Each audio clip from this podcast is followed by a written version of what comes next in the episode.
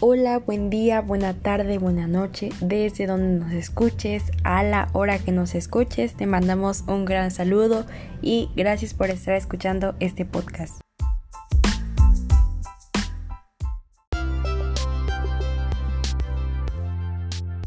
¿Quién fue Rubén Darío? Rubén Darío fue el máximo representante del modernismo literario. Y bueno, ¿Por qué es importante Rubén Darío? ¿Por qué no hablamos de otros? Porque Rubén Darío fue quien marcó e inauguró el movimiento del modernismo. Porque sí, es un movimiento así como lo escuchan.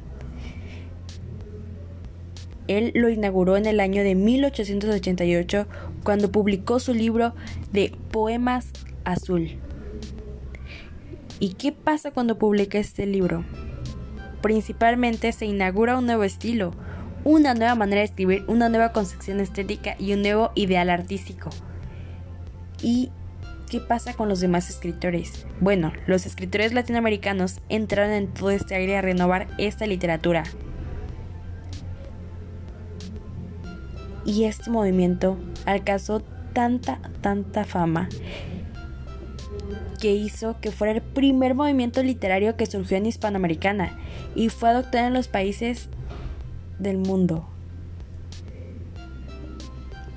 Y regresando, ¿quién es Rubén Darío?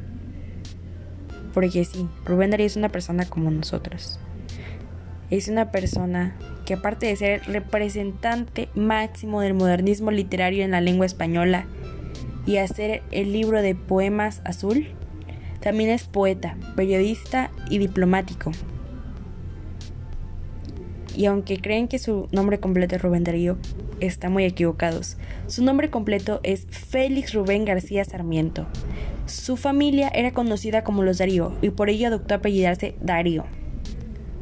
Él nació en Nicaragua, en la República de Nicaragua, el 18 de enero de 1867 y falleció de, en la República Nicaragua el 6 de febrero de 1916.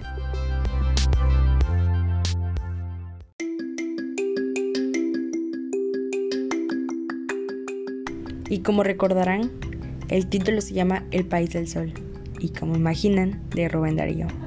Haciendo memoria y recordando Rubén Darío, junto al negro palacio del rey de la isla de Hierro, ¿Cómo es que tú, hermana armoniosa, haces cantar al cielo gris, tu pajarera de ruiseñores, tu formidable caja musical?